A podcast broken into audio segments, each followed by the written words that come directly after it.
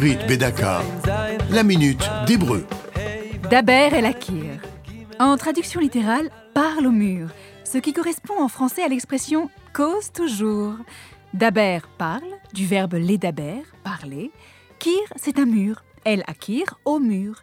Daber el Akir, c'est une façon d'exprimer de l'indifférence pour les propos de notre interlocuteur et de lui dire Tu peux toujours parler, tu parles comme si tu parles à un mur, je ferai ce qui me plaît.